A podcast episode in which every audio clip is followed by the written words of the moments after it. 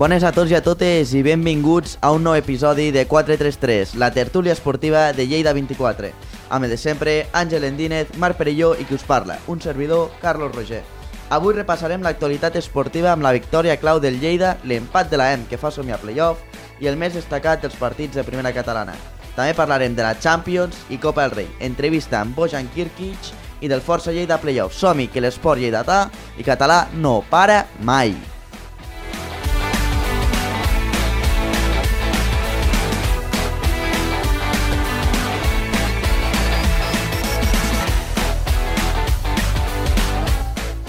Què tal, com esteu?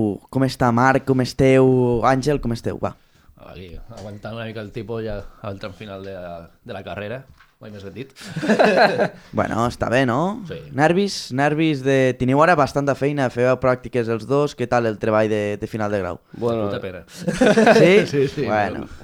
Senyors, no tot és dolent perquè el Lleida ha guanyat. Bueno, Això és bastant important, eh? Vull dir, dintre de lo que cap... sí. O sigui, no, no és, o sigui, la salvació no va ser matemàtica aquest cap de setmana, però sí que és veritat que, que ho tenem molt a prop, no? És, és això, pot ser, no, pot ser que amb un empat aquest cap de setmana ja...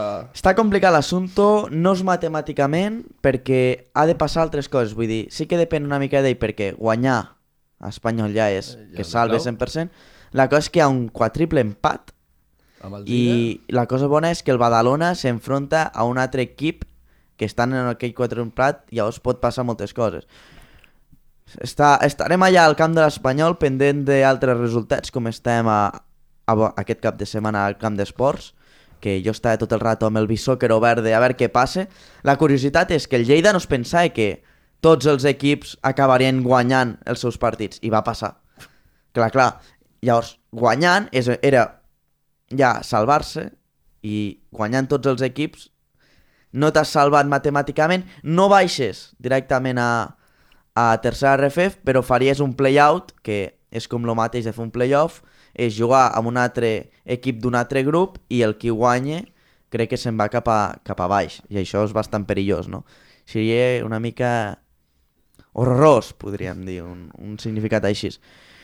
Moltes coses que dir-vos de, del Lleida Esportiu que va guanyar el camp d'esports, que, ostres, el camp d'esports era a vegades molt difícil de guanyar i últimament està posant, donant cara. Dir coses que havia molta gent, vull dir, no havia la gent habitual, sinó que n'havia molt més, però clar, al ser un camp tan gran no es, ve, no es veia. o sigui, com Jo crec que havia com 2.000 persones. No sé si vosaltres vau veure, vau veure algo. Jo vaig estar des de tribuna de premsa i es, es veia es veia genteta. No, no veia tribuna de baix, però vaig anar un moment a baix, hòstia, me, me va... Vaig veure genteta. Al final és un tòpic, però crec que en casos com els del Lleida, l'afició sí que és el jugador número 12 de, de l'equip, perquè al final, és, tenint en compte que ja ho dèiem la setmana passada, i el camp de Lleida és un camp de dimensions de primera divisió. 2.000 persones, o, o ni que siguin 1.000, setmanalment, eh, bueno, que, que sempre que jugui partit de local és una autèntica animalada, està a la segona RFF, per tant, mm, jo vaig veure un, una, bona, una bona animació per part de la grada, com sempre, vull dir, tampoc va variar gaire, i content que el Lleida segueixi movent aquesta, aquesta gent. I una mica de premsa rosa. Havia bastanta gent coneguda, Onda. diguem, a la llotja. Havia el Josep Maria Espasa, que és el delegat de la Federació Catalana aquí a Lleida. També havia l'Ignasi Amor, amb una gorra. Va costar d'identifi- d'identificar-lo. Ara mateix, el pobre... Sí, sí, no, no. Luis Pereira, que ara comença, torna a començar a venir. També vaig trobar i vaig veure el director del Lleida Televisió, Òscar Fernández. Vinga. Que, ui, veig que arriben les eleccions, no? sí, no? Tothom es comença a moure, Algun de motiu? I bastants membres públics de la ciutat de Lleida, regidors i moviment així. És Curiós, no? És el que toca, no? Suposo. Sí, sí. Això és important. No havia convocat o que estaven lesionats Pape, Roger i Comeras, no estaven a la llista de convocats. No sé, no sé exactament per què, Comeras i Pape que van jugar a Badalona potser estaven lesionats o, o per decisió de l'entrenador. Sí que Roger està lesionat, que durant tota la temporada que es va fer mal crec que a l'ombro, sí, era a l'ombro, es va fer mal i es va lesionar. Es va lesionar contra el Mallorca B. Sí, sí, sí, es va fer mal allà, vull dir, a l'ombro, va tindre que, que fer canvi. Sort que Roger, sort que Roger, bueno, Roger Figueres es va lesionar, però Arnau Gaix es torna d'una tornar. lesió i llavors es va poder una mica cobrir aquesta zona de defensa. El Lleida va començar molt bé, eh? I a mi em va sorprendre, va apretar, vull dir, anem ganes i crec que sense por d'anar a guanyar el partit en comparació al Prat, que tenia més por.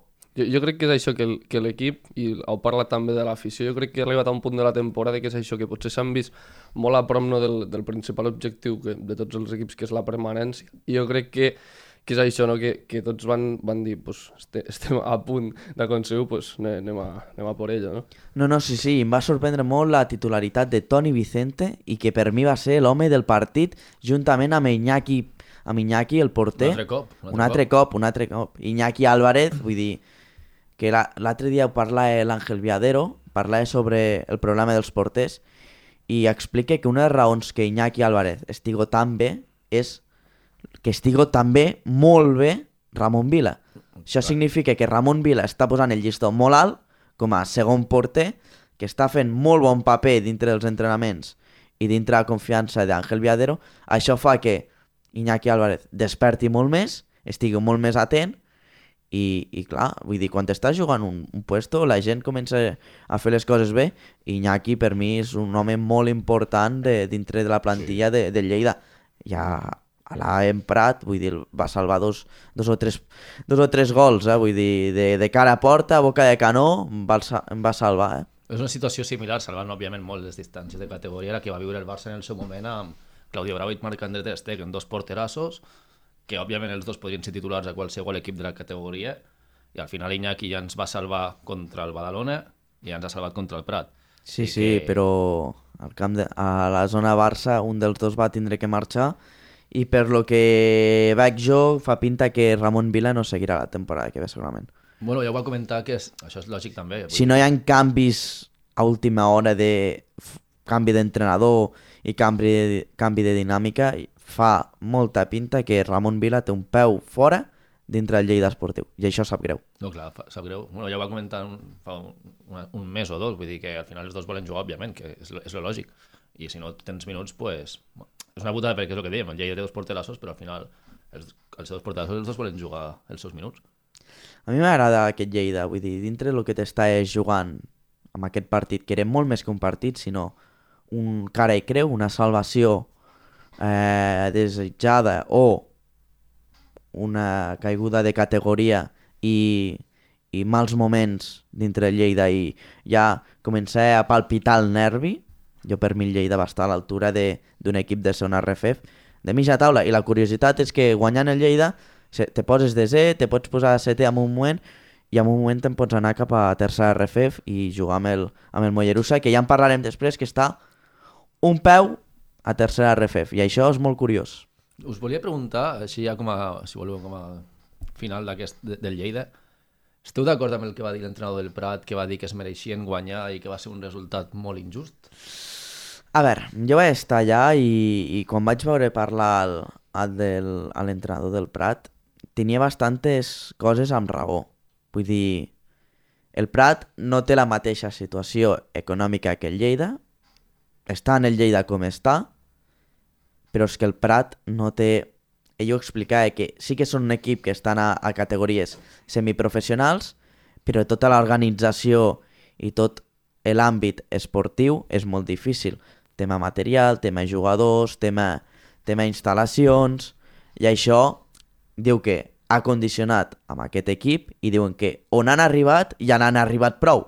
Vull dir que igualment estan a zones de descens, ja estan ja han fet molt bon paper dintre de segona RF. És A veure, matemàtica... Bueno, ells han descendit, no? sí, sí, matemàticament han, Sol la, bueno, a un punt s'han quedat del playout. del Si guanyessin la, la setmana que ve. I no us fa la sensació que això que el Lleida, en aquest bon, bon moment, els últims partits, una molt bona dinàmica de, de resultats, no, no us fa la sensació que si, si aquesta dinàmica també hi hagués estat a la primera Per volta... suposat, per suposat, però tu pensa que han canviat tres vegades d'entrenador. Com deuen estar els jugadors? És que els jugadors, a part de Òscar Rubio, Toni Vicente i quatre més, te puc dir, Monterde, la mitja d'edat és molt, però molt jove. Sí. Llavors, quan tu ets jove, tens pardals al cap, diguem.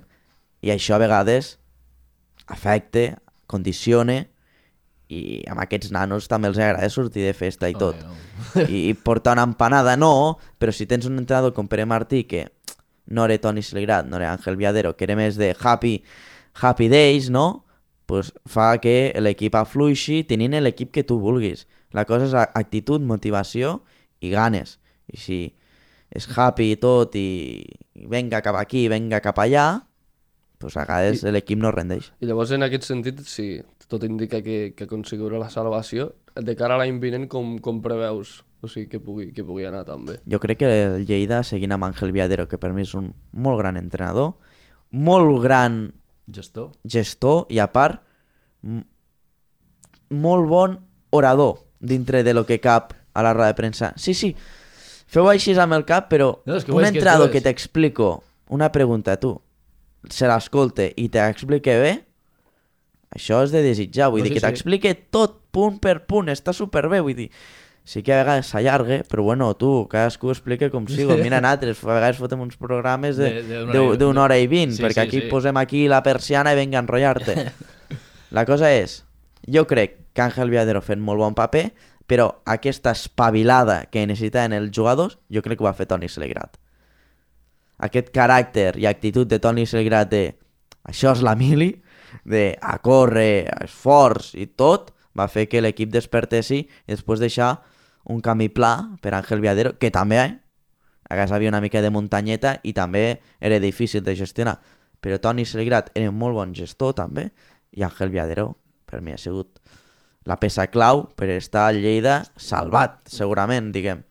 Sí, o sigui, estic en part d'acord amb el que dius, però també hem de recordar que l'Àngel Viadero va arribar al, al, a l'hivern, pràcticament al mercat de fitxatges d'hivern, que es va revolucionar la plantilla, més o menys. Bueno, bueno, una mica més, eh? Bueno, portar un mig mes més, pot ser. Sí, Toni Seligrat ho va deixar vull dir, 25 de desembre, sí, sí, Per- més o per- menys. per- Més per- o a menys a l'inici. Sí, però és difícil, eh? Llavors- Gestionar tres mesos de d'una nova No, plantilla... a això em refereixo, vull dir que al final jo no m'hagués volgut trobar en aquesta situació d'un equip enfonsat com es treballa tant anímicament com esportivament com el Lleida i a la vegada amb una revolució que es va fer en plantilla amb aquest mercat d'hivern. Jo crec que Toni Seligrat va fer de despertador, de despertador els jugadors, i després tota l'altra feina la devia fer el- l'Àngel Viadero, però un despertador et desperta, no? Pues això és el que va fer Toni Seligrat. 433, l'actualitat esportiva amb accent lleidatà. Cada setmana a lleida24.cat. Bueno, tenim que parlar de la EM, no? Àngel, què tal? Jo vaig estar escoltant, que escoltar els companys de Segre, que fan això de Lleida en joc, i anem parlant del Lleida esportiu i de la EM, i vaig escoltar empat, ens ho explica el nostre company Miquel Pasqual, com vas veure tu el partit? Mm, al final, bé, va ser un empat que els dos es mereixien... Bueno, el típic, top, un altre cop un tòpic, no? Els dos es mereixien guanyar. La primera part va ser bastant més dominada per la on, per exemple, es va, no es va pitar un clar penalti a favor de la se li van, en aquest cas sí que llavors se li va anul·lar justament un gol a Gemme, però el mateix entrenador deia, la segona part ja als jugadors els hi faltava l'oxigen, els hi faltava molta, molt tirat, bueno, molta tirada, per dir-ho així, i, i el Cacereño, que era el rival, és un rival directe pel playoff, bueno, és el rival directe, diria, pràcticament, eh, pues, va estar a punt de donar el cop contra el, la EM, que de retruc ha perdut tota opció, que ja eren utòpiques prà- pràcticament, però tota opció a l'ascens bueno, directe a, primera Sí, divisió. que depenen d'elles per anar a playoff, teòricament. Sí, s'ha de dir que el rival, no vull ser gafe perquè jo sempre soc el gafe en qüestió, el rival d'aquesta setmana és el Córdoba, que és el penúltim i ja està descendit a la següent categoria. Sí que es juga a casa d'elles, bueno, a, a Córdoba, tampoc crec que hagués de ser un rival... Què ens estàs explicant, nano? No, no l'agafis, eh? No, no, després, no, no. Després te vindran, Di- si no. di- Diré que el Córdoba li fotrà 5 gols a la. Però... Vale, vale, no, no, no, no, eh, cuidado el contragafe aquí. A veure, però ara comentaves, però és que vull dir, el que ha anat a ascens directe ha sigut el Barça. Sí, Vale, vull dir que Bueno. la l'AM ha fet super bon treball, però el Barça és el Barça, no? Diuen a vegades. no, i al final ja pot estar prou... O sigui, inclús que no entrés directament als playoffs, vull dir que perdés contra el Córdoba aquesta setmana o empatés i el Cacereño guanyés, eh, ja pot estar prou content la EM amb aquesta... És que la EM no té les instal·lacions del Barça, Ni- per ni- exemple. És no. una mica parat, no, la Sí. EM? Vull dir, econòmicament pues, té el que té, instal·lacions allà, allà dalt, al, Al al. CK, al CK, al Requesens, que té unes bones instal·lacions per un equip, Però, ostres, que el Barça té unes instal·lacions que, que flipes, unes jugadores que totes van anar en nòmina, igual que la M, però en nòmina de cloc-cloc, i, i han pujat directe. Sí. Um, S'ha de dir també, a veure, que el bo en aquest cas del futbol femení, de, de moment, és que equips humils, en aquest cas l'EM, recordo fa uns quants anys, inclús ara el Granadilla, que és un poblet de no res de Tenerife, pues que són equips que poden òbviament no competiran de tu a tu perquè contra, juguin contra el Barça o contra el Madrid o l'Atlético i segurament s'emportin un bany però poden arribar a fer temporades decents sigui a segona o sigui a primera Sí, en, en aquest sentit jo crec que, és això. La M, sobretot, recordo la temporada passada, jo crec que en relació amb aquesta, jo crec que està, està jugant molt millor, perquè recordo alguna ensopegada de, de la temporada passada que dius, ho en tenim a la prop, però si haguéssim guanyat aquest partit no seria el mateix, i jo crec que, sí, això, jo crec que aquest any, no sé si diria que és l'any per pujar, però tenen molts números, jo crec.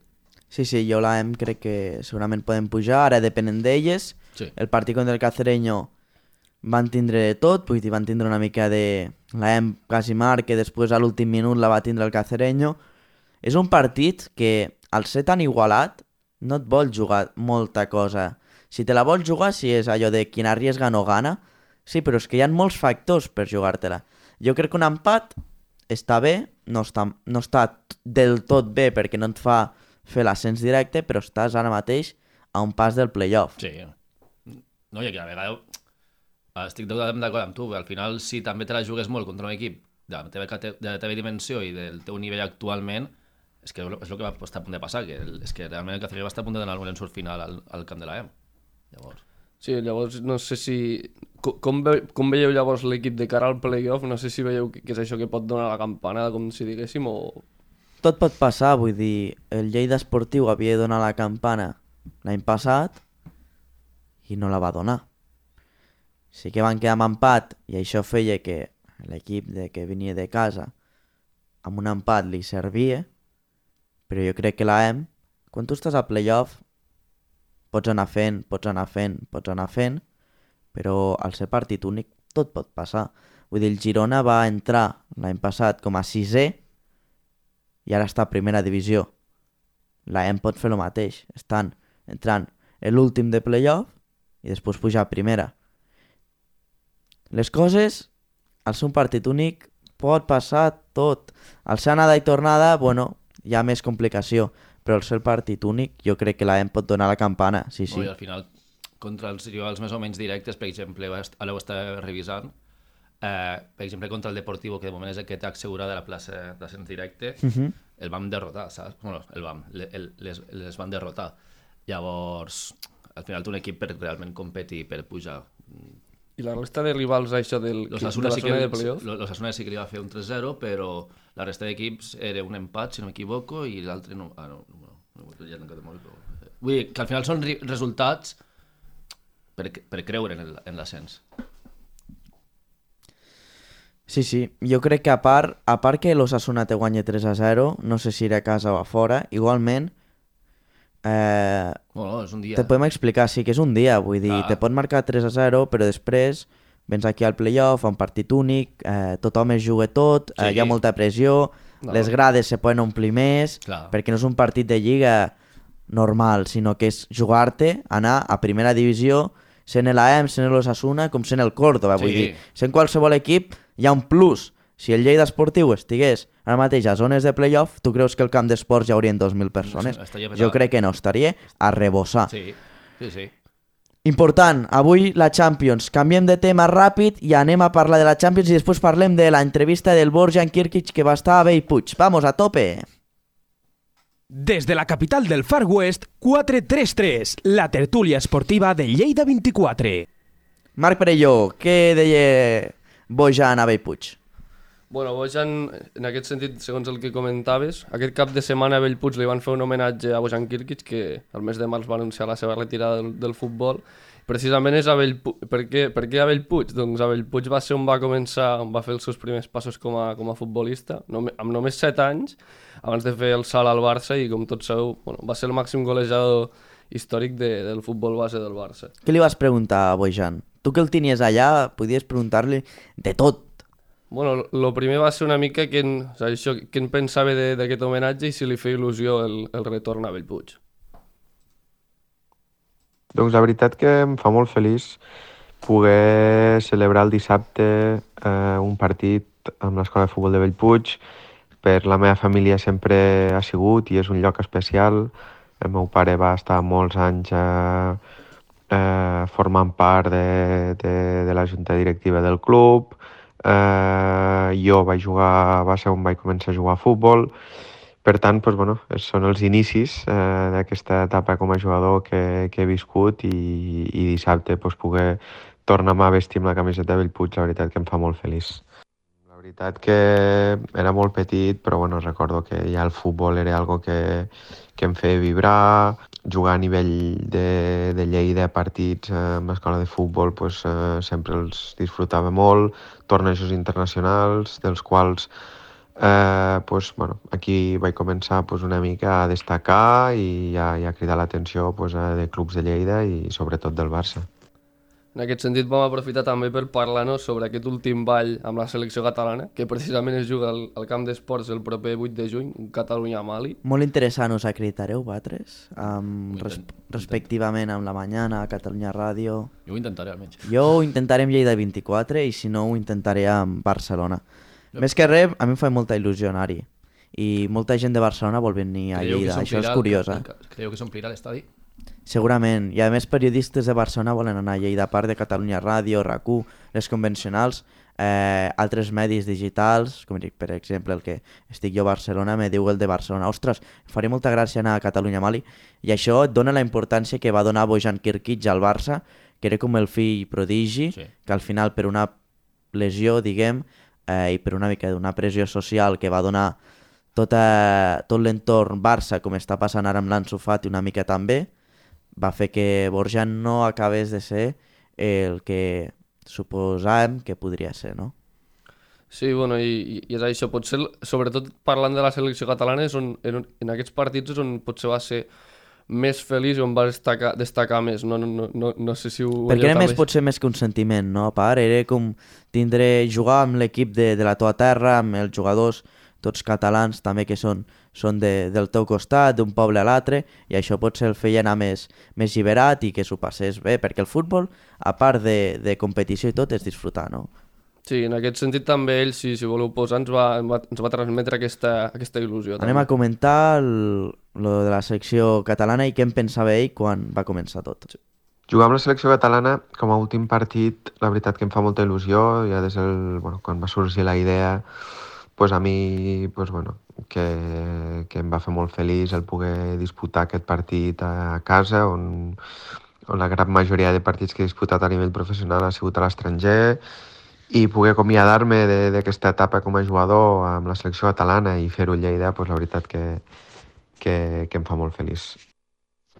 Bueno, el comiat somiat, no sé si hi ha algun comiat somiat, no?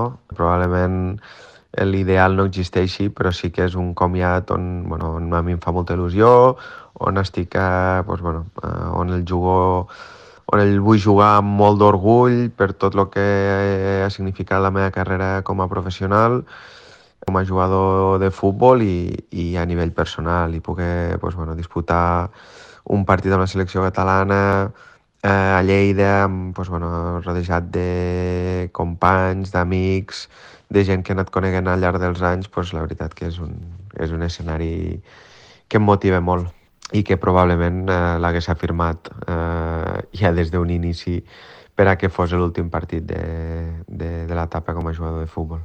Aquí ens expliqueu una mica que, a part de la secció catalana, estava molt content de, del seu comiat, vull dir que eren com dos preguntes que vam poder fer allà. Parlava del comiat de poder-se retirar amb la seva gent, i això és important, perquè a part de la gent de Barcelona i de Catalunya en si, jo crec que retirar-se a Lleida és una cosa sentimental per ell i que segurament va tirar endavant aquest projecte, perquè el Lleida, malauradament, no té les instal·lacions de Montilivi, per exemple però jo crec que allà Bojan va tirar el fil, el fil, el fil, fins que al final es pogués fer on ell volia, no? Home, jo crec que al final també suposo que li van, van de ser més permissius en aquest sentit. Al final, per mi, Bojan després d'Oleguer, per dir-ho així, és qui millor ha representat Catalunya com a nació, en aquest sentit, que és el que deia, vull dir, és un tio que sent molt la, la terra. Per tant, sent de Lleida i sentint-se català com se sent en aquest sentit, suposo que la federació va dir vinga, va, anem cap endavant i, i a Lleida. Sí, i també en, en aquest sentit no, és, Bojan és, és, és amic, molt amic de David Biosca, l'exentrenador del, del Balaguer. Sí, sí, que el van fer una mica... Li van explicar les noses, no? Pobret. Bueno, és que el Lleida està, ai, el, el Balaguer està bastant, bastant fotut i aquest fin de guanyat, que ja en parlarem, i David Biosca sembla que de mutu acord entre el senyor Estrada i el senyor Biosca van decidir que David Biosca i tot el seu equip tècnic, que és estrany perquè sí que vas a salvar a la categoria, però ostres, si has confiat en el teu entrenador a les bones i a les dolentes tota la temporada, ara, a falta de 3 o 4 partits, l'envies a passejar, bueno, jo estic, no diguem content, però estic content perquè ara el nou entrenador que hi ha és, és el Menchón i personalment a mi m'agrada perquè va ser el meu entrenador dos anys i per mi va ser un entrenador que em va marcar l'època dintre del futbol i em sembla molt bon entrenador dintre del que cap i que s'estime al Balaguer perquè és la seva ciutat i jo crec que podrà donar un cop i un gir que necessita aquest equip, l'equip del poble, com diuen a Balaguer. Sí, llavors sí, també va parlar una mica d'altres equips lleidatans que ha pogut seguir els últims mesos després de la, de la retirada i no sé si també voleu, voleu escoltar. Amb un Ah, missatge... sí? Parle, parle de l'Atlètic Lleida o del Mollerussa? De quin equip és ell? Bueno, això no ho, va, no ho va deixar entreure molt, però té un missatge pel Mollerussa, sobretot per, el, pel, ja ho parlarem després també, que està un pas de, de l'ascens. Ah, anem a escoltar, va. La primera catalana sí l'he anat seguint perquè un molt bon amic meu eh, ha sigut l'entrenador del Balaguer durant 3 anys i la veritat que he seguit molt el Balaguer. Eh, El Mollerussa, pues, la veritat que bé, me n'alegro que estigui a punt de guanyar la Lliga, que estigui a punt de, de pujar a tercera divisió, lògicament que com més equips eh, lleidatans pues, puguin eh, representar en categories més alt el futbol lleidatà, pues, eh, pues millor.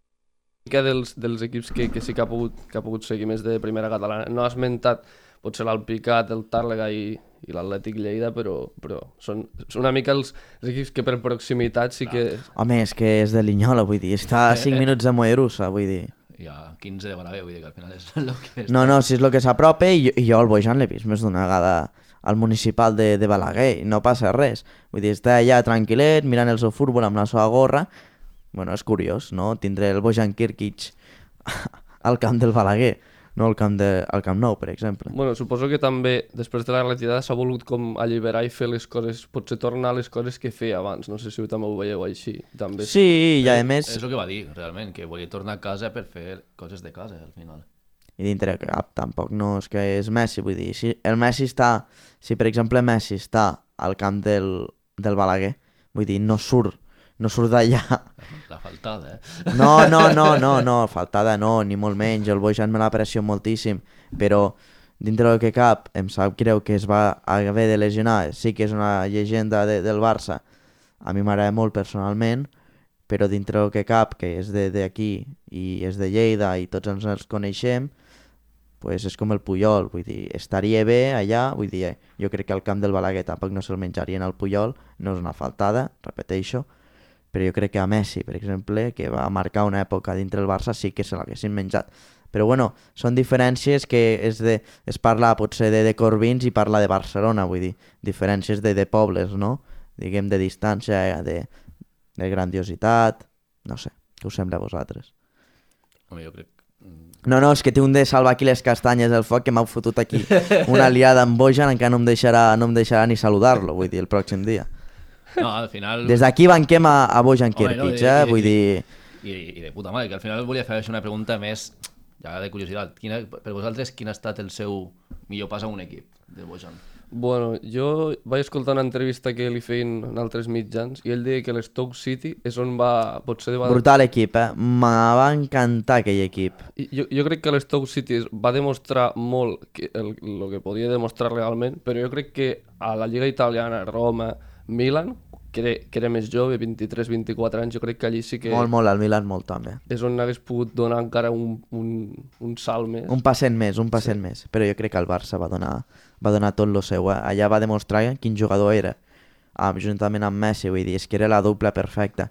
A la Roma sí que va intentar encarrilar-se, jo crec que el Milan va donar molt bon paper, però a l'Stoke City a la Premier es va notar quin, quin jugador era, vull dir, havent com paral·lelismes de, de veure el jugador de, del Barça, veure-la allà a l'Stoke City. Tenim l'última pregunta, Marc. Sí, l'últim tall, en aquest sentit del que parlem després de la retirada, què farà Bojan Kirkic? Doncs ho expliquem. Estic començant aquesta segona etapa amb il·lusió, amb ambició de- d'aprendre, de, de formar-me. Començaré el mes de juliol el curs d'entrenador, que té una durada de 3 anys.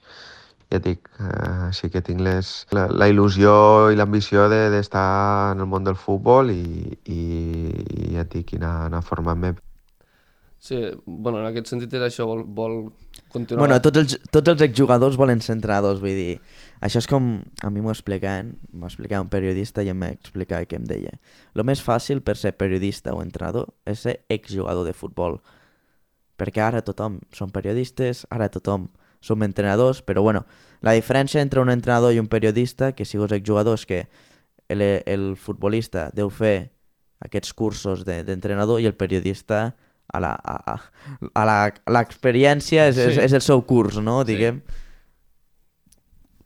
Sí, Vale, sí, vale. sí, o sigui, jo crec que no sé on el veieu a, a les banquetes en el futur, no sé si en grans equips. Bueno, jo crec que una segona RFF o una primera RFF o una segona A jo crec que podria anar-hi perfectament. Una primera divisió, ostres, el Xavi Hernández, sabem qui és i ostres, va començar al, allà a Aràbia Saudí, a Doha i, Qatar, i allà va fer. Qatar. No, no, però també va Sí. estar a Aràbia Saudí, Ah, ah. va anar fent, va anar fent una mica de tot, va estar primer a un lloc, després va anar a l'altre. Bueno, és, és depèn, no? Vull dir... Entrenar al Lleida, per què no? O al Lleida, és que podria ser perfectament entrenador de Lleida. Va ser Molo, en Oi. aquell moment també va estar Toni Selgrat. Vull dir, Oi. per mi...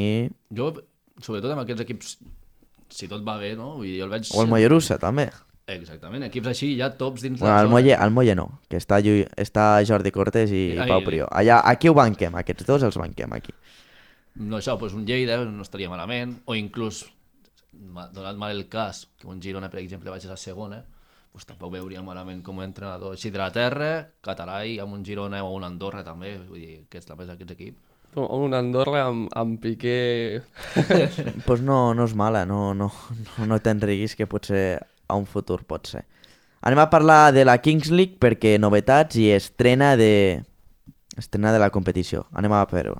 433, l'actualitat esportiva amb accent lleidatà. Cada setmana a lleida24.cat.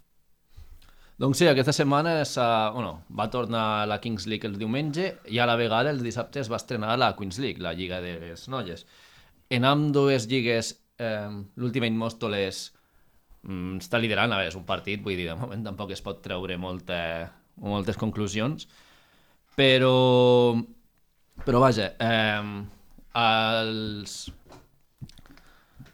a la lliga masculina, bueno, la Kings League, eh, voldria destacar primer de tot el, el golaç de Cichero per l'Ultimate Mòstoles i fem un repàs així ràpid dels resultats que hi va haver. O sigui, eh, el Rayo de Barcelona va derrotar 3 a 4 al Troncos, el UK va guanyar 5 a 3 al Gigantes, miau, com diria. Sí, sí, curiós, no? Curiós. Seguint la- seguint la I que tònica. després ho deia, després explicava que tot ha començat, tot tranquil·litat, bueno, però ja has perdut el primer partit. Sí, bueno, i també va dir el I contra el, el, el, el que deies que era el pitjor, Exacte, el pitjor, vull sí. dir, això és perillós a vegades. Aniquiladores va derrotar 5 a 2 al Barrio, bueno, després del desmantellament, pues el toc... Ui, el barrio, eh, vull dir... Home, el pobre xaval. Sí, sí, no, no, però el barrio que anava així de... Ostres, sóc el campió, ara vaig aquí en Versace a, la, a, a lo que és a, a la gala. Cuidado. I no va aparèixer l'After Kings. No sé què li està passant a, al senyor Adri Contreras, però cuidado que el nivell ha pujat. Home, no, òbviament. Eh, 2 a 6 va guanyar l'Ultimate Mòstoles al Science de Gref, mala sort, eh, no sempre es guanya, com dirien, Gref. Porcinos va guanyar 4 a 2 a l'X-Weir Team i el Pio va derrotar 2 a 1 al Cuni Sports. Pel que fa a la Queens League en aquest sentit, eh, ja he dit que va, de moment està líder el Mòstoles per diferència de gols, 2 a 3, ta- bueno, es van jugar els mateixos partits, no? 2 a 3 Science contra Troncos, 0 a 4 Ultimate Mòstoles contra Gigantes, també m'ha ramiat un altre cop. 0 No, no, és que és molt curiós, vull dir. Ja cada resultat es nota que és el... 0-1 UK contra Rayo de Barcelona, Porcinas i Cunitas van empatar, però clar, com que s'empata ja sabeu que no es pot... Bueno, es fa el sistema de punts, però se fa el després dels penals. És que el segon split és tot molt curiós. Bueno, parlant del primer split, que és la Queens, és que ara mateix estan una mica, bueno, com fent una mica el tanteig de a veure què passarà uns i els altres, però és que a mi curiosament el segon split és que tots els resultats són curiosos, no? Sí, no, a veure, jo, jo per exemple, sincerament, fora bromes, l'equip de Gigantes no me l'esperava... Sí, però és que jo, jo el veig lent, el veig previsible, tot el que farà...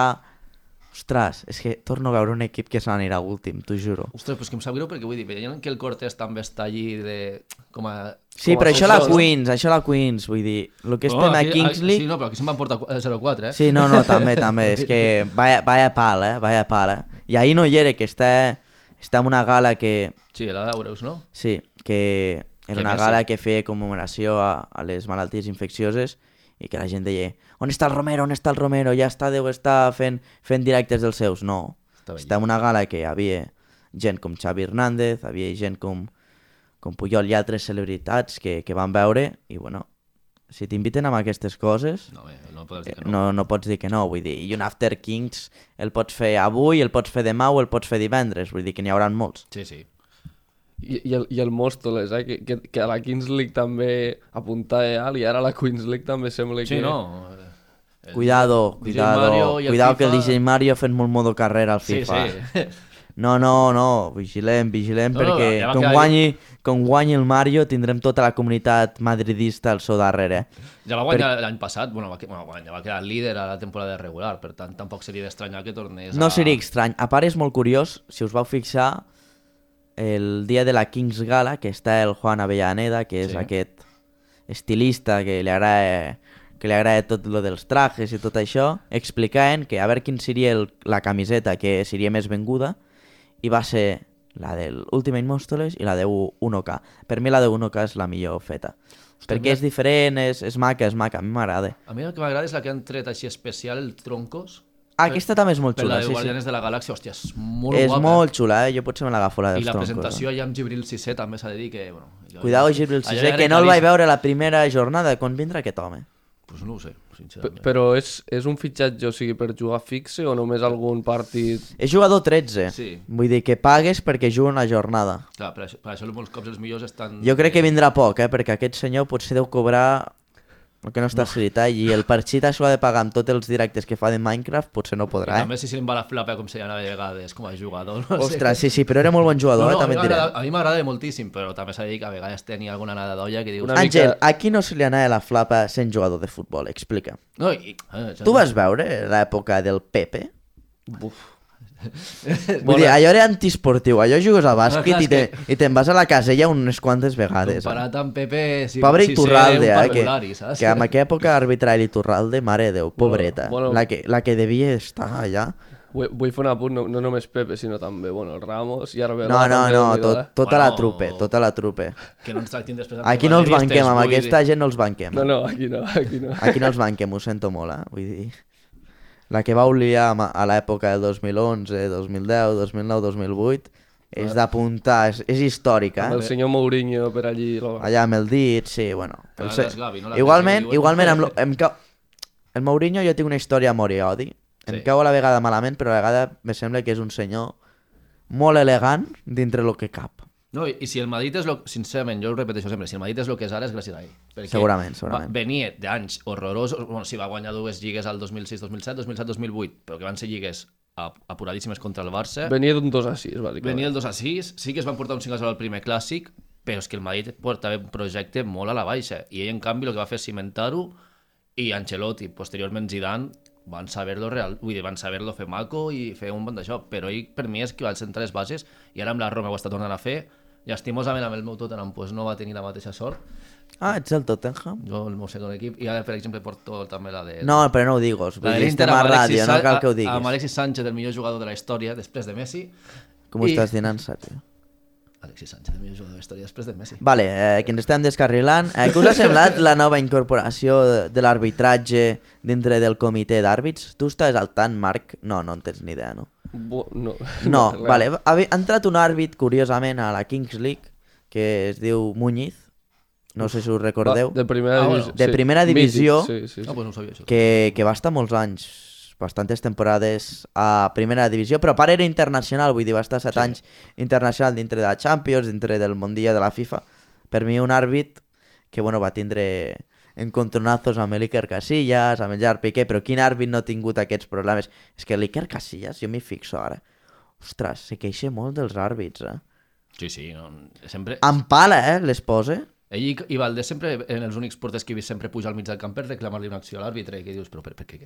Flipant, eh? Sí, Però sí, aquí, unes aquí amb, amb el seu que- equip està posant un, un, un...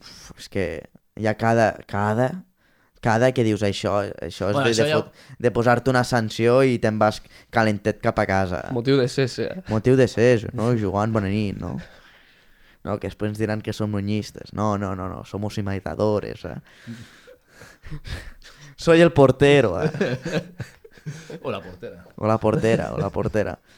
Què us sembla Kings League? Uh, vull dir, perquè quan acabe tot el que és el tema de la Lliga i això haurem de parlar de Kings League. Vull dir, senyors i senyores televidentes, prepareu-vos perquè quan acabi tot el que és el tema de, de les lligues regulars haurem de parlar de Kings League i tots els moments de fitxatges que ja en parlarem que Messi a on anirà.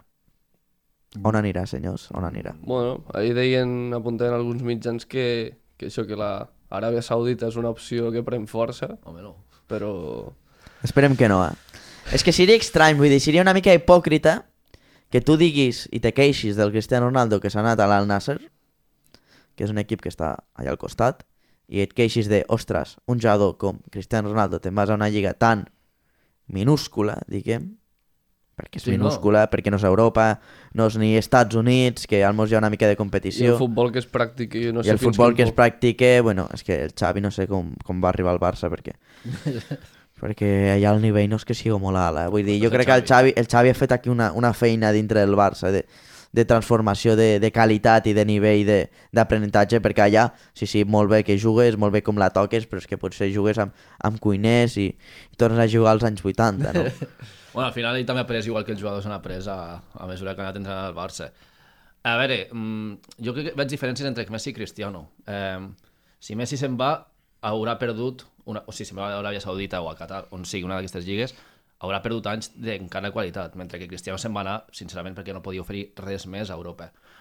Ni oferir, ni li podien oferir diners, perquè els que li podien oferir no li podien assegurar titularitats com ell volia i no podia rendir al nivell, i a la vegada eh, és que ja no podia a la vegada amb aquests equips rendir, és que no... la- L'única solució que li quedava era l'Aràbia Saudita, cobrar un pastizal al padre, cobrar-lo, i ara, per exemple, pues, que la seva imatge està més devalu- devaluada, per exemple, retirar-se de l'Sporting de Lisboa. Sí, sí, tens tota raó. Fins que no arribi Messi al Barça, no en parlarem més en aquest programa. Bueno, no digue. Des de la capital del Far West, 433, la tertúlia esportiva de Lleida 24. Marc Perelló, primera catalana.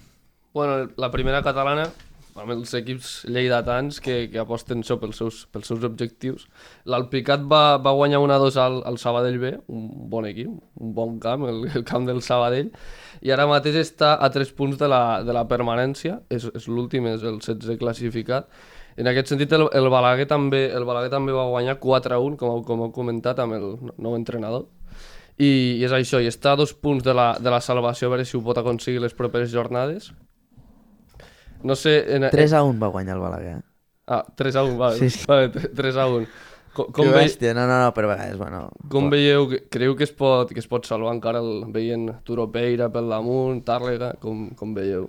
Jo crec que sí, jo crec que es pot salvar. Eh? Jo crec que es pot salvar, però jo, hi ha les coses molt difícils, el Tàrrega també te pot guanyar. Jo crec que està entre el Balaguer i el, i el Turo de Peira, entre sí. els dos. Qui guanyi, és que a part, recordem que d'aquí dues jornades juga el Balaguer contra el Tàrrega. No, i la següent juga contra el Sant Mauri, que és un equip que, que aposta per, per estar a la Superliga, que està a 5 punts de Superliga i el proper duel és important pels, pels dos equips, jo crec que... Jo crec que el Sant Mauro es, passeja, se passejarà, eh? Se Jo és que no vull dir res en aquest cas perquè eh, no vull agafar el Balaguer. Llavors me guardo els comentaris al respecte. No, no, jo no el vull agafar tampoc, però jo aquí estem aquí per opinar i per mi el Balaguer se'n va de cap a zona catalana i em sap molt greu, sincerament. L'Atlètic Lleida en aquest sentit va tornar a perdre contra el Rubí, rival directe, segon contra... Edgar Álvaro, eh? per mi m'han dit que partidàs. Sí, va, Edgar Álvaro va fer el, precisament el 2 a 1 de Panenka, penal. Ah, molt bonic, no? I no, no, no sé com veieu, formulo aquesta pregunta i ja, ja em diu el que vulgueu. L'Atlètic Lleida, acabant tercer, creieu que es compleix una mica les expectatives que podia donar? No, I, i, cre i creieu això, que també pod creieu que per altra banda que podia donar per l'ascens, que l'ascens tot sembla indicar que el Mollerussa té més, té més opcions també. no. Atlètic Lleida se n'anirà de cap a la Superliga. Res a dir, és que... Hi ha coses que... L'altre dia escoltar el Zidane, per exemple, que parlava sobre la Lliga. Sí que parla sobre la Lliga Espanyola, però per mi té la mateixa, el mateix significat, no? Que la Lliga regular, per mi, i per ell, i per molta gent, és que allà es veu qui és el millor, no? Mm. Es veu qui és el millor perquè regularment estàs millor que els altres equips. I les lligues són molt llargues, les Champions són tornejos curts, on hi ha 32 equips, on hi ha 4 parti 3 partits que has de fer de fase de grups, no per 2-7, que és anades i tornades, i després que sí, octaus, que sí, quarts, que sí, semifinals. Però sí, però és que potser les lligues són 38 partits on has d'estar cada cap de setmana o cada dos donant-li 90 minuts, vull dir, tenint una planificació, tenint una gestió d'equip, tenint una tàctica, una tècnica, un, un marge físic dels jugadors, per mi, la lliga regular, i com deia Zidane, és on es veu qui és el millor equip d'aquell any Sí, en aquell moment. sí, sí, no? És... I allà ha sigut el Mollerussa. L'Atlètic Lleida s'ha anat esfonsant. Vull dir, sembla una muntanya russa. Havia grans dinàmiques i després te perdia dos partits seguits. Bueno, el Mollerussa en aquest sentit va guanyar 2 a 0 a casa contra el Sant Cugat i aquest cap de setmana si obté els 3 punts si guanya al camp de l'Igualada, un camp també complicat, rivalitat entre aquests dos equips, encara que no siguin de Lleida, i si guanya eh, té l'ascens matemàtic a tercera ref. No sé com ho veieu, també. Contents, no? Jo, bueno, jo almenys... Jo crec que el, guanya, bueno, és el que diu. Està sent el millor equip de la temporada regularment parlant. I, bueno, i, inclús amb tot, en tots els, els sentits és el millor equip de, prim, de primera catalana ara mateix. Llavors, jo crec que l'ascens el, el té fet, bàsicament. Sí, sí. I l'Alpicat també té el descens fet, diguem, no? També, pobret.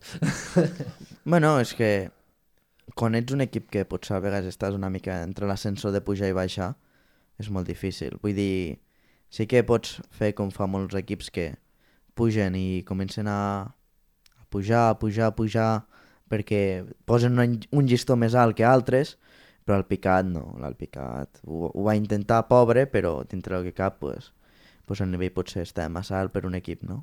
I, i, I en aquest sentit, creu que l'Alpicat eh, té molts números potser de, de baixar, sí? I, I per què creu que el Balaguer pot, pot salvar-se? No, no, jo penso que el Balaguer caurà també. No Jo sé que què diu l'Àngel. No, jo és que el Balaguer, sincerament, no les tinc totes. Jo apostaria, veus, pel contrari, perquè se salvaria. Però és que, clar, és el que Canvi deia- d'entrenador, potser. canvi d'entrenador i a la vegada crec que això afectarà, doncs, igual que dèiem que l'Atlètic Lleida és un equip, era un equip de molts pics i baixos i ara es troba sobretot en els baixos, el Balaguer és un equip de pics i baixos, que tampoc són tan pronunciats com els de l'Atlètic Lleida, i ara per mi es troben el pic, sí, pujant cap al pic. Llavors, a no ser que el Tàrrega i el Turopeira pues, eh, segueixin mantenint un bon ritme i, i el Balaguer per molt que guanyi pues, no li doni, jo crec que, que el Balaguer es salvarà. Mira, anem a fer una cosa ràpida. Anem a fer aprovats i suspesos de la primera catalana. Entre els equips de Lleida. Mollerussa, Atlètic Lleida, eh, Tàrrega, Balaguer i el Picat. Vale? Què et sembla? Comença tu, Marc. Jo crec que Mollerussa... Però... Excel·lent, no? Diguem. Notable excel·lent, sí, sí, excel·lent. Atlètic Lleida, pf, jo li diria... És que jo li diria un B, però és que... I després, al Picat, jo crec que... O sigui, bé, però... Clar, al final baixa de categoria. Balaguer bastant bé, però jo crec que s'ha de salvar.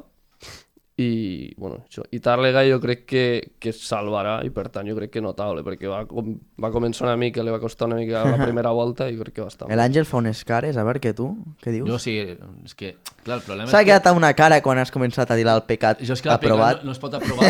O sigui, a veure, és un equip d'una institució petita, òbviament, vull dir... Jo li foto un suspès i se'n va a recuperació d'una. Però sí, vull dir, al final no ha donat, igual que el Balaguer també el suspenc, òbviament, vull dir, no, no cap, l'Alpicat no ha donat imatge d'equip de primera catalana. Eh? Becarios. I el Balaguer, hi ha hagut, és el que deia, hi ha hagut partits que sí que dius, vale, és un equip històric de més amb aquestes divisions, però hi ha hagut altres partits que dius, ja aquest equip pinta aquí, saps? El Tàrrega, per No, mi no, és... partits de dir que estem a tercera catalana, hola. Clar, vull dir, i després el Tàrrega jo li dono un aprovat, un B, vull dir, al final... No es Ha pugui- complert l'objectiu, Sí. no? L'Atlètic Lleida, notable baix, o sigui, era un equip d'excel·lent, o sigui, hauria de ser un equip d'excel·lent, no arribat ni al notable alt, vull dir. i el, en canvi el Mollerussa és excel·lent 10, o sigui, és, aquest sí que existeix la perfecció en el meu, sent, dir, en el meu pare, i és el Mollerussa en aquest sentit. Ara em toca a mi, no? Vale. Mollerussa, excel·lent. Atlètic Lleida, suspès. Per què? Home, per suposat, vull dir... No volien ser equip de segona RFF, bueno, encara estan a primera catalana. Vale.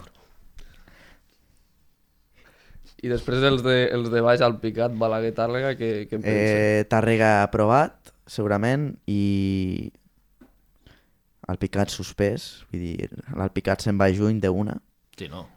i el Balaguer un 5. Un 5, un 4,5 allà rascant. És el que anava a dir, potser el suspendrem un 4,5, si fa els deures així a última hora, potser li aprovo. A veure, que, que dintre que cap, que tranquils, que no estic en contra de l'Atlètic de ni res, ni sóc del Lleida ni de l'Atlètic Lleida, soc, del, soc de Lleida, diguem. Ja ho vaig dir un dia, perquè jo sempre he sigut del Barça, vull dir, això que quedi clar. Però ara que estem dintre d'aquest mundillo, pues, al ser periodista tot és objectiu. Jo sóc d'un equip, sóc de l'altre, sóc de l'altre, sóc de l'AM, sóc del Força Lleida, sóc de tots els equips. I per mi l'Atlètic Lleida, ja que som objectius, podem opinar, no? Vull dir, jo no vull que s'enfadi els senyors presidents, el senyor Batalla o qui sigui. Vull dir, és una opinió humil d'un servidor que per mi havien uns objectius molt alts, que amb dos anys haurien d'estar a segona RFF i de moment estan a primera catalana una altra vegada i que no han guanyat. Vull dir que s'aniran a la Superliga, que la temporada dintre del que cap no és dolenta, no. és bona. Però per mi jo parlo de, de lo que explicaven ells on volien arribar. I tu pots, pots ser molt bon empresari o pots ser molt bon gestor de, de portar, pues, que a vegades ho necessita molta gent, de, de posar diners o el que sigui, però és que dintre del món del futbol és molt complicat que et surtin les coses com vols tu sortir. Vull dir, perquè no depens de tu, depens d'11 jugadors que si un dia un eh, té el cap a Eivissa, doncs no et farà un bon partit i això farà que tu eh, perdis el partit. La cosa és que dintre del món del futbol, jo, per exemple, mai m'hi posaria com a empresari o el que sigui, a posar, perquè dintre del futbol és molt complicat l'assumpte. I tu pots tindre un, un objectiu, pots tindre una planificació de molts mesos per posar un equip a on sigui i després que les coses no et surtin com t'han de sortir. Per això sí que és un suspès, però que és una humil opinió, però que potser, ostres, després me quedaran a mi la boca i jo els diré, pues felicitats, i pujan a Superliga, després aniran a tercera RFF i després a la RFF. I jo llavors em trauré el gorro i diré, xapó, no sé què us sembla a vosaltres. O sigui, jo el que interpreto que vols dir en aquest sentit és que és d'aquests alumnes als que li tenies tanta fe que al final, com que no ha arribat a les expectatives, Exacte. no ha arribat a les expectatives pues no el pots aprovar perquè... Clar, clar, perquè m'ha- m'ha deixat amb, amb, el, amb el caramelet aquí, llepant-lo, llepant-lo, llepant-lo, I després res. i després res, després és com... Ens anem, no? Llavors jo com... M'he quedat com a, amb la piruleta aquí penjant de dir, ara, ara sí, vinga, home, saps? Jo crec que l'Atlètic Lleida li ha passat el que li va passar una mica l'any passat, però no tant. És que i clar, és que no és aquesta temporada, ja va ser l'anterior. I, i, i m'explico. La, la primera volta de l'any passat va ser molt bona i tothom deia l'Atlètic Lleida pujarà. Després la segona volta encadenes mals resultats i és el que crec que li ha passat aquest any també, que els partits, bueno, més enllà de partits importants, Mollerussa, que és un duel directe, després li ha costat molt sobreposar-se amb aquests amb, aquest, eh, amb aquestes dinàmiques, a diferència del Mollerussa. El Mollerussa, per exemple, va perdre contra la Pirinai que contra el Rubí, i els següents partits aquests va guanyar. I amb, i amb, no Hi ha gent que està molt cremada, que ho sàpigues, a Marc, dintre de, de l'entorn de, de l'Atlètic Lleida, parlem d'aficionats. Jo, a mi m'ha comentat algun aficionat parlant, que, que tinc conegut, i que diuen, ostres, que ens deien que, que dintre de dos anys ja estàvem a l'altura del Lleida Esportiu i encara estem a primera catalana, saps, Carlos? I jo deia, bueno, Eh, vull dir, a vegades te poden dir missa i després te'n vas de rams, no? Bueno, això és el, el mateix. Això és extrapolant-ho molt al, ja un quasi ex- al extrem. És el que està passant amb el PSG. Sí, i nosaltres els... els Eh, igual, és que és igual. Us prometem la Champions, fitxarem els millors jugadors i guanyarem tantes Champions seguides. Grans projectes que després se'n van a la I al deriva. final mira que fan els PSG insultar a Messi, insulten en el seu moment a Leonardo, al Kelaifi, a tots, i mira com està el PSG, que per mi està a, a poc ja de trencar el projecte. Tractar llegendes així és vergonyós. I per últim, i per acabar, anem a parlar una mica de Zona Champions, que avui, dimarts, juga el City contra el Real Madrid.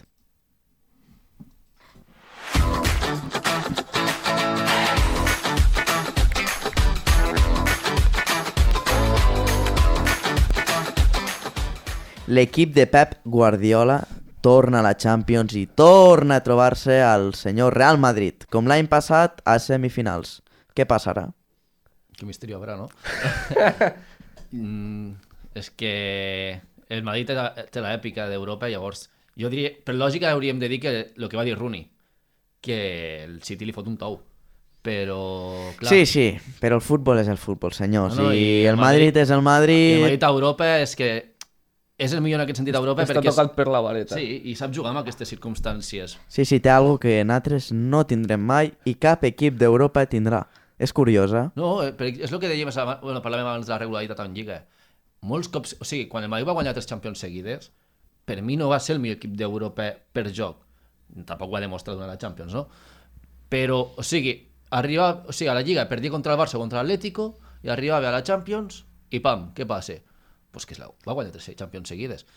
Per tant, és que no, no es poden fer apostes... És temporada i després te guanyen la Champions i això dius, ah, doncs molt bé, no? Claro, és que és això. És, és una mica, no incoherent, però és que és això, o sigui, gu- vale, ara aquest any ha guanyat la Copa del Rei, però dius, és un equip que no, que no és regular durant la temporada i després es plante no un, com si fos un, un, un, un stage, una, fa, una Final Four, i et guanya aquests partits, és el que vull dir, i, i és així, què li ha passat? Que li han canviat de, de track? No, es posa el mono de treball Sí. i, comença, i comença a treballar i, i te quedes amb la cara de, de nas, no? S'ha de dir De que, tonto, sí, que sí. respecte a l'any passat, el City té, a veure, al final l'any passat li va faltar gol i aquest any pues, ja millor golejador Sí, sí, d'Europa. però té gol. Però jo crec que la diferència de, de l'any passat i aquest és que el, la tornada és al camp de l'Eite. I aquesta és altra, òbviament. És al camp del City. Vull dir, la, ma la màgia de la remuntada, la màgia de, del Santiago Bernabéu no apareixerà.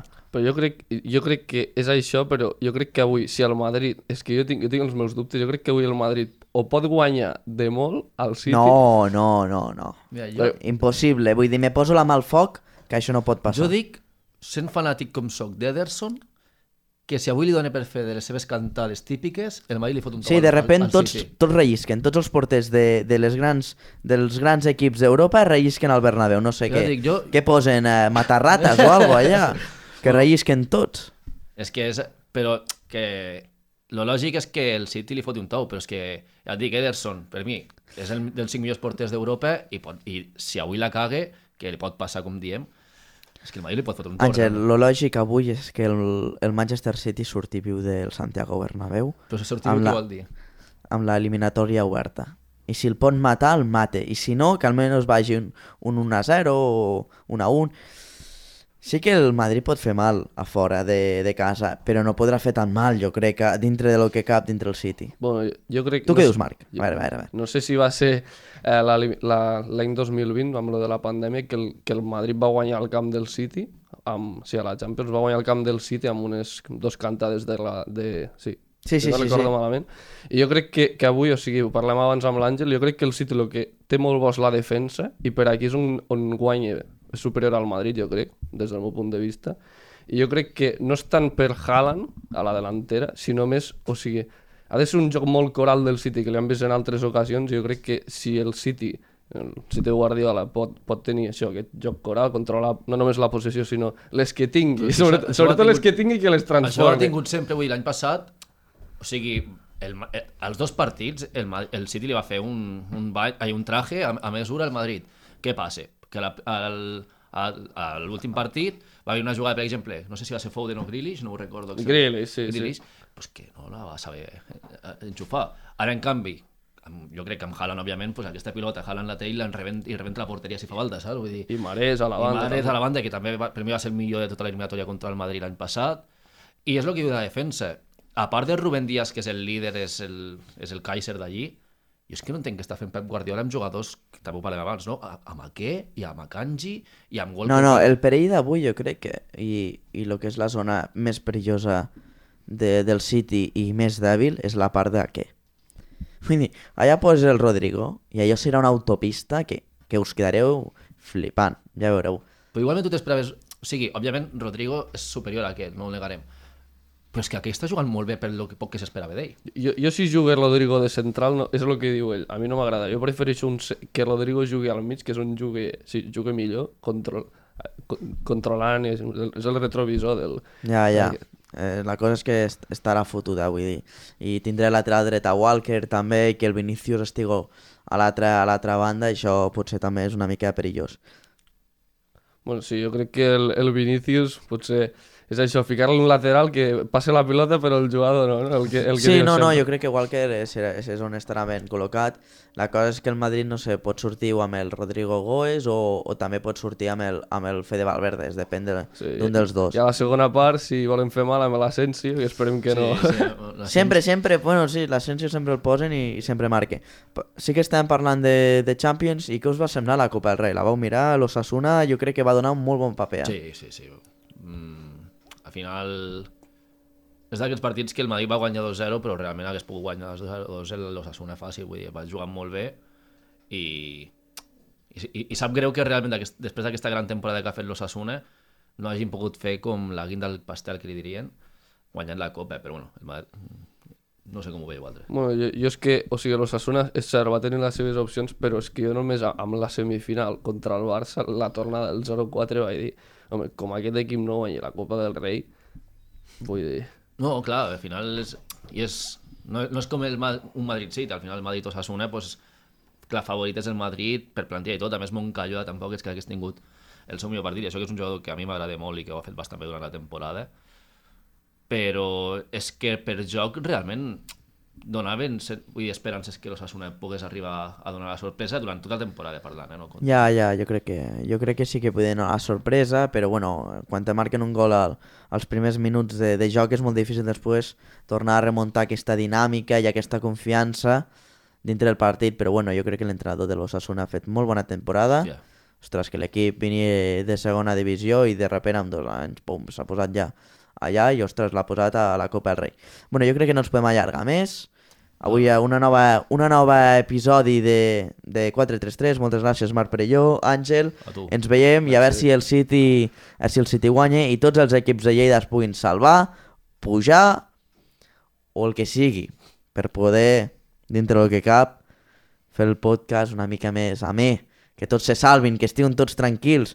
Així podem explicar aquí algun dia que, que el Lleida Esportiu o el Mollerussa o el que sigui pugen a les categories on es mereixen. Moltes gràcies a tots i ens veiem a la pròxima. Adeu, que vagi bé. Adéu. Eh,